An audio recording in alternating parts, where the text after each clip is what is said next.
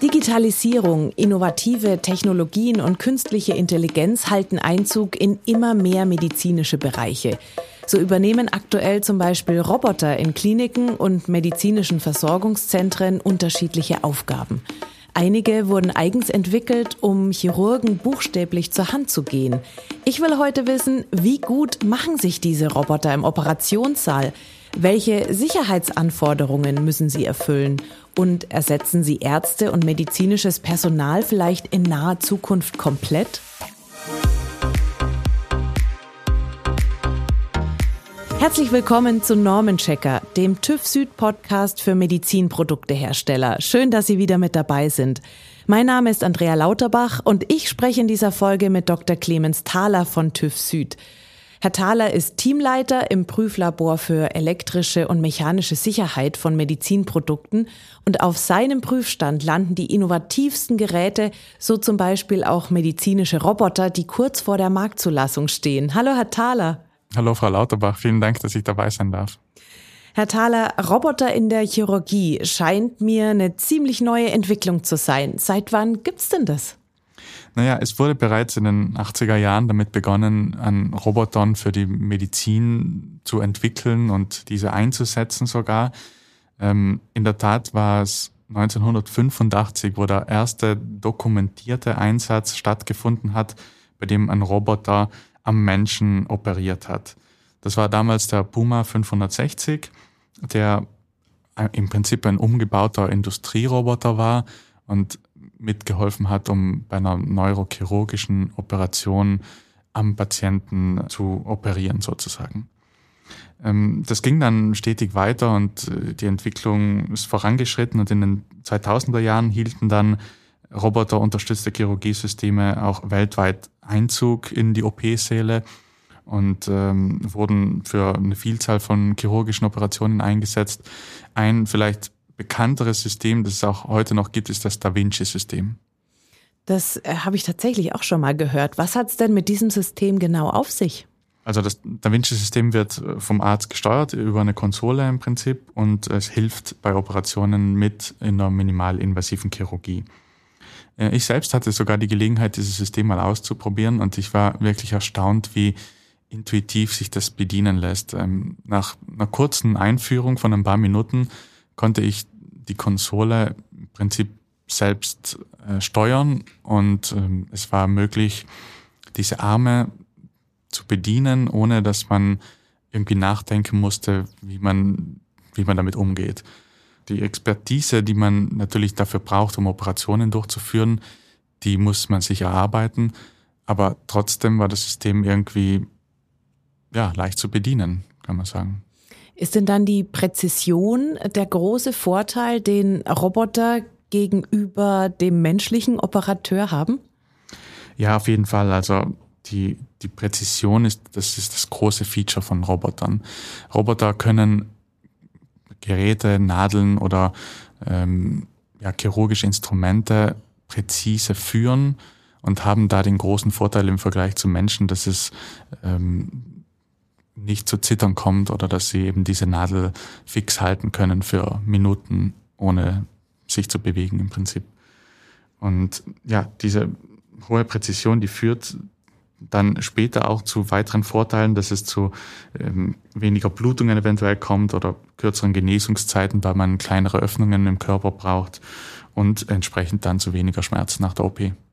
Roboter helfen den Chirurgen also mit viel Präzision bei der Arbeit. Sie ermüden nicht und die Konzentration von einem Roboter lässt auch nicht nach. Sie sind aber kein Ersatz für ihre menschlichen Kollegen, oder? Richtig, genau. Es äh, braucht im Prinzip immer noch einen erfahrenen Chirurgen, der den Roboter bedient.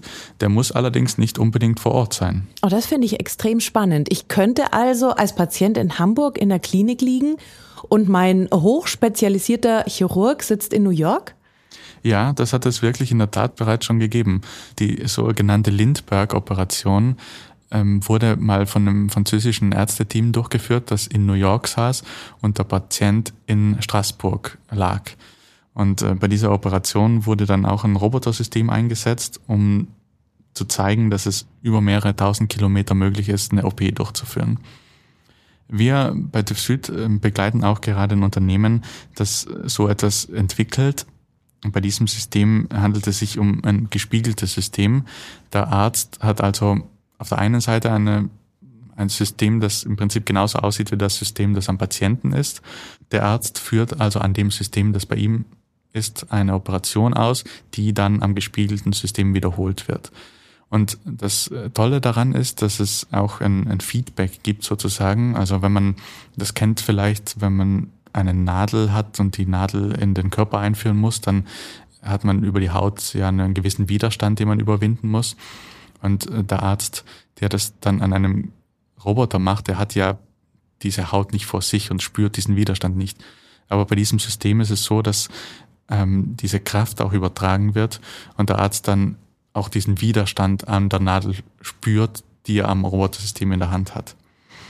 Und ähm, was der Arzt also sozusagen darüber macht und darüber fühlt, ist dann auch gleichzeitig das, was am Patienten ankommt.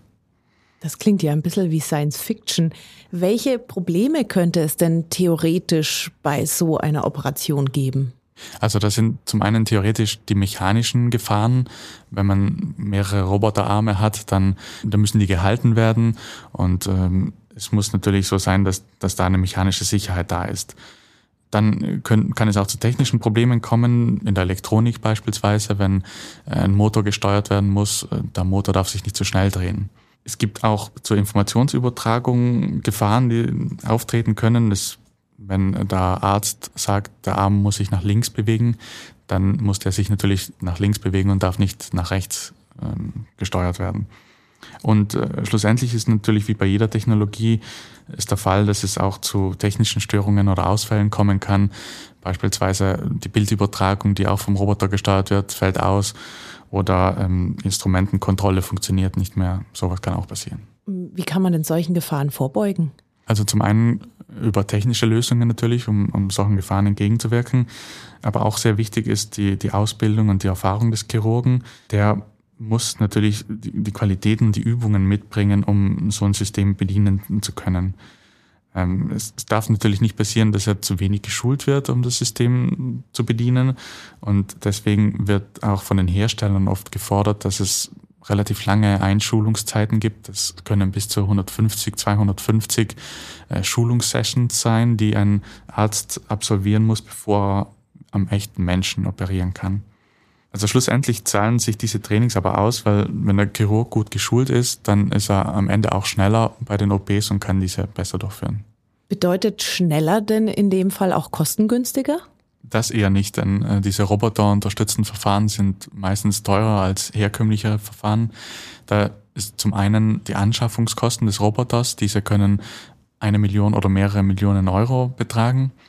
Dann haben wir zweitens die Wartungskosten, also so ein Roboter verschlingt über das Jahr hinweg mehrere hunderttausend Euro an Wartungskosten. Dann drittens sind äh, die Ausbildungszeiten natürlich zu berücksichtigen, die ein Arzt äh, braucht, um sich beim Roboter einzuarbeiten. Die in dieser Zeit könnte der Arzt natürlich andere OPs durchführen und dementsprechend äh, sind die Kosten des Arztes dann auch zu tragen, während er diese Ausbildung absolviert.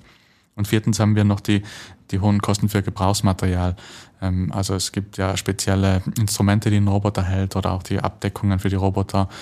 Und das Ganze verschlingt viel Geld und man hat sogar ausgerechnet, dass es im Vergleich zu einer herkömmlichen OP mehrere tausend Euro mehr sind, die ein Roboter quasi verschlingt. Am Ende ist es dann schwierig zu sagen, ob diese Kosten durch kürzere Aufenthalte ausgeglichen werden. Es gibt viele Studien dazu, viele widersprüchliche Studien dazu. Es muss gezeigt werden, ob dann Patienten weniger lange in der Klinik sind und entsprechend schneller heilen. Für mich halten sich jetzt Vor- und Nachteile fast die Waage. Würden Sie denn sagen, dass bei Eingriffen mit Roboterunterstützung die Vorteile überwiegen, also vielleicht auch nochmal im Hinblick für den Patienten? Ich würde sagen, das hängt sehr stark von der OP ab. Ähm, bei sowas wie einer neurochirurgischen Operation, wo sehr viel Präzision notwendig ist, glaube ich, dass es schon Vorteile hat, einen Roboter einzusetzen. Es gibt natürlich auch vieles, was man mit der normalen minimalinvasiven Chirurgie machen kann. Zum Beispiel bei einer ich sag mal, Standard-Blinddarmoperation ist es vielleicht nicht unbedingt notwendig, einen OP-Roboter einzusetzen. Mhm. Ich meine, es ist ja auch gerade eine Entwicklung, die startet und äh, wo wir uns noch auf viele Neuerungen freuen dürfen. Also da sind wir gespannt, was da noch alles kommt. Wie ist denn Ihres Wissens nach die Akzeptanz von medizinischen Robotern bei Chirurgen und eben auch bei den Patienten? Da gibt es schon sehr große Akzeptanz und es ist sogar so, dass in den USA die Patienten direkt danach verlangen, von einem Roboter operiert zu werden, weil auch sehr viel Werbung dafür gemacht wird und ähm, ja, und die, Patienten dann zum Arzt kommen und sagen oh, und fragen, operieren Sie mit einem Roboter? Ähm, und wenn die Antwort nein ist, dann wird lieber ein anderer Arzt bevorzugt. Ähm, und auch bei den Ärzten ist es so, dass die Akzeptanz zunimmt, weil die Ärzte dann beispielsweise ähm, einfach an dem Cockpit sitzen können und nicht für Stunden im OP-Saal rumstehen müssen. Ja, und äh, am Ende ist es natürlich wichtig, dass sowohl die Ärzte als auch ähm, die Patienten damit gut zurechtkommen, wenn man so möchte, und dass das ganze System an sich sicher ist. Mhm. Ähm, Sie haben die Sicherheit angesprochen, das ist ein gutes Stichwort. Ich gehe jetzt mal davon aus, dass die Sicherheitsanforderungen an solche Roboter extrem hoch sind. Wo findet man die denn? Also zum einen stellt hier in Europa die MDR Anforderungen an Roboter und an die Zulassung von solchen Robotern. Äh, speziell für chirurgische Roboter ist die 80601-2-77 eine Norm, die für diese Roboter anwendbar ist. Wobei man hier auch aufpassen muss, denn diese Norm gilt jetzt nicht für alle Roboter, die irgendwie medizinische Anwendung haben, sondern die speziell für Roboter, die einen invasiven Eingriff machen. Wenn man zum Beispiel einen Roboter hat, der jetzt nur ein, eine Ultraschallsonde führen würde, dann, dann wäre jetzt diese Norm nicht dafür anwendbar, weil es ja kein invasiver Eingriff ist. Oder ein, äh, ein, Roboter, der, der nur einen Laserpointer hält, um dem Arzt zu zeigen, wo er eine Nadel einführen muss. In dem Fall wäre auch diese Norm nicht anwendbar, sondern wirklich nur, wo der Roboter selbst im Patienten steckt, wenn man so möchte. Ja. Mhm. Welche Anforderungen sollten chirurgieunterstützte Roboter gemäß dieser Norm eigentlich erfüllen? Da gibt es äh, zwei wesentliche Anforderungen, die erfüllt sein müssen. Zum einen ähm, darf in jedem Fall die Informationskontrolle nicht leiden, also es darf kein unvertretbares Risiko auftreten, wenn die Informationen verschlechtert werden, die weitergegeben werden. Also wie vorhin schon ein bisschen angesprochen, dass eben diese Kontrolle, die der Arzt weitergibt, auch beim Roboter so ankommen muss, ähm, wie sie ankommen sollte. Und äh, das Zweite ist die Bewegungskontrolle des Roboters. Die darf auch in jedem Moment, ähm, es darf kein unvertretbares Risiko entstehen, dass die Bewegungen irgendwie falsch laufen. Auch äh, im Hinblick auf die Zeit. Also ähm, wenn so ein Roboter länger im Einsatz ist, dann, dann muss das auch über längere Zeit gewährleistet sein. Welche Herausforderungen ergeben sich denn für die Hersteller durch diese Vorgaben und die Standards? Also das ist in der Tat etwas sehr Herausforderndes für die Hersteller. Ähm, sie müssen natürlich diesen Standard einhalten und da gibt es ja, also ein Beispiel könnte sein, diese, es gibt Stops, die in diesem Standard definiert sind. Zum einen so ein Protective Stop oder ein Nothalt, also ein richtiger Notstopp. Ähm, ein Protective Stop könnte sein, wenn man beispielsweise einen Roboter hat, der ähm, über ein, eine Kamera seine Bewegung steuert und man könnte sich vorstellen, dass jetzt im OP-Saal eine Krankenschwester sich vor diese Kamera stellt. Ja, was, was soll jetzt passieren oder was darf passieren? In dem Fall wäre ein Protective Stop angebracht, also der Roboter bleibt stehen, ähm, aber er schaltet jetzt nicht alle Systeme aus, sondern er bleibt nur stehen, weil er im Moment die Verbindung zur Kamera verloren hat und nicht mehr weiß, in welche Richtung er sich bewegen muss. Äh, Im Gegensatz dazu, wenn jetzt wirklich irgendwas richtig schief läuft und der Arzt sagt, ich muss das Ganze stoppen, dann wäre das ein Notstopp, weil man richtig den großen roten Knopf drückt und, und das ganze System anhalten muss. Mhm. Im TÜV Südlabor überprüfen Sie ja genau diese Einhaltung der Norm. Wie gehen Sie dabei vor und was genau wird da überprüft? Also zum einen überprüfen wir ähm, ein Großteil der Dokumentation des Herstellers, die Gebrauchsanweisungen beispielsweise oder das Risikomanagementsystem. Ähm, dann kommen natürlich auch praktische Tests hinzu oder Tests zur funktionalen Sicherheit. Ähm, hier speziell geht es darum, Fehlersimulationen zu machen. Also wenn beispielsweise irgendwas in der Elektronik nicht richtig funktioniert, dann ähm, simulieren wir das und wir schauen, dass der Roboter sich immer noch richtig bewegt oder dass eventuell es nicht zu diesen Problemen kommen kann, die ich vorher angesprochen habe, dass Informationen falsch übertragen werden oder die Bewegungskontrolle nicht mehr klappt. Und äh, schlussendlich gibt es dann auch Tests zur mechanischen Sicherheit. Hier vielleicht speziell zu nennen ist ähm, die Singularität. Das ist ein Zustand, den ein Roboter erreichen kann. Also ein Roboterarm beispielsweise, wenn er vollkommen ausgestreckt ist und er einen anderen Punkt im Raum erreichen müsste, dann hätte er oder er könnte beispielsweise zwei Möglichkeiten haben, um diesen Punkt zu erreichen. Und das ist ein Problem, weil die Elektronik in diesem Fall keine Entscheidung treffen kann, ob jetzt der Arm nach links oder nach rechts bewegt werden kann, weil beides genau gleich schnell hm, möglich ist. Und, und hier kann es dazu kommen, dass es dann zu Ausfällen kommt. Und sowas müssen wir überprüfen und schauen auch zusammen mit dem Hersteller, ob das zu einem Risiko führt. Spielt denn auch die Cybersecurity eine Rolle? Also wird da speziell nachgeguckt, ob das auch sicher ist in dem Bereich? Ja, die Cybersecurity spielt auch eine wichtige Rolle, wenn es um Informationsübertragung geht. Ähm, Im Moment ist das etwas, was man in Absprache mit unserem Kunden macht, wo man optional auch das bewertet und Tests macht in, in diese Richtung von unseren Experten für Cybersecurity. Wie unterscheiden sich eigentlich die Prüfungen chirurgischer Roboter im Vergleich zu den Testings herkömmlicher Medizinprodukte? Also zum einen muss ich sagen, dass wir im Labor nicht nur reine medizinische Roboter prüfen, sondern es im Moment noch eher eine Seltenheit ist, dass wir medizinische Roboter im Labor haben und das Thema noch recht am Anfang ist. Ähm, häufig ist es bei medizinischen Robotern so, dass wir eine Einweisung vom Hersteller bekommen, weil die Systeme ja doch nicht immer so einfach zu bedienen sind. Und ähm, es ist so, dass die aktuelle Roboternorm, also die 80601-2-77, noch recht jung ist. Die ist 2019 erschienen. Und die Hersteller, die vielleicht mit Robotern schon länger auf dem Markt haben, die äh, sind noch nicht so in diesem Thema drin, ähm, was diese Norm angeht und müssen sich erst ein bisschen daran gewöhnen, wenn man so möchte. Ja, und ähm, die, die Hersteller, die haben bei dieser Norm auch recht viel Spielraum, was so das Risikomanagement angeht. Als Beispiel könnte man nennen, dass es in dieser Norm keine harten Geschwindigkeitsgrenzen gibt für Roboter. Bei Industrierobotern, da ist das ein bisschen anders. Die, die entsprechenden Normen hierfür schreiben beispielsweise fixe Grenzwerte vor. Aber bei der medizinischen Norm ist das nicht so. Da muss man da muss der Hersteller selbst überlegen, was sind sinnvolle Werte, was sind Geschwindigkeiten, die noch akzeptabel sind für die entsprechende Anwendung äh, und was sind äh, Geschwindigkeiten, die dann schon zu einem Risiko führen würden. Und äh, es kann auch sein, dass es im Labor zu unvorhergesehenen Ereignissen führt. Ähm, wir hatten beispielsweise mal ein Gerät, das hat sich einfach selbstständig gemacht. Das ist losgefahren, äh, ohne dass wir es gesteuert haben und ist dann voll gegen einen Tisch gefahren. Zum Glück konnte sich noch eine Mitarbeiterin in Sicherheit bringen, die da saß. Ähm, aber das äh, war schon ein äh, Gänsehautmoment, weil wir eben die Kontrolle über diesen Roboter verloren haben.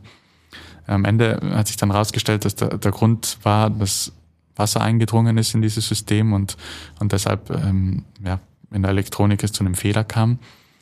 Ähm, am Ende war dann der Hersteller doch froh, dass das bei uns im Labor passiert ist und nicht ähm, bei einer OP natürlich, also im Einsatz in der Klinik. Und er hat auch ja, daraus gelernt und das System dahingehend verbessert, dass sowas nicht mehr vorkommt. Mhm. Also Flüssigkeiten können überall auftauchen, sowas darf einfach nicht passieren. Ähm, so eine Nacharbeit, wie jetzt da der Hersteller machen musste, aber auch alles andere, also wenn äh, Probleme auftauchen im Labor, die kosten Zeit und Geld. Wie kann man denn als Hersteller solche Ereignisse verhindern? Da gibt's äh, bei uns ein sogenanntes Early Bird Assessment. Das bedeutet, dass der Hersteller schon recht früh im Entwicklungsprozess zu uns kommt und äh, beispielsweise überprüft, ob die Norm in diesem Sinne erfüllt ist. Also Beispielsweise hat der Hersteller irgendein Sicherheitskonzept entwickelt und möchte schon frühzeitig überprüfen, ob wir das so im Sinne der Norm bewerten würden.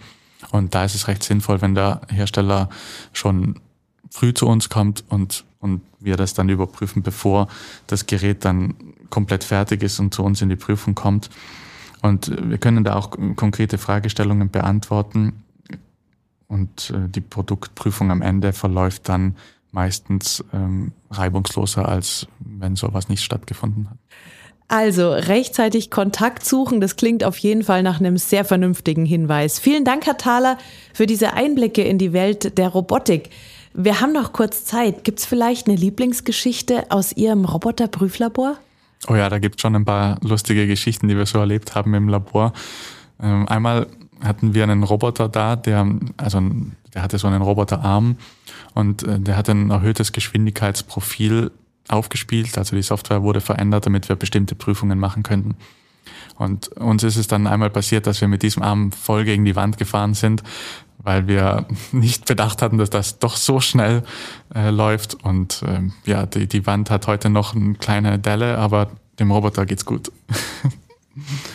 ja, ansonsten, wir hatten auch mal den Fall, dass unsere Experten also wir müssen ab und zu Gewichte anbringen, um spezielle mechanische Tests zu machen und testen, ob ähm, der Roboter auch äh, dieses Gewicht aushält.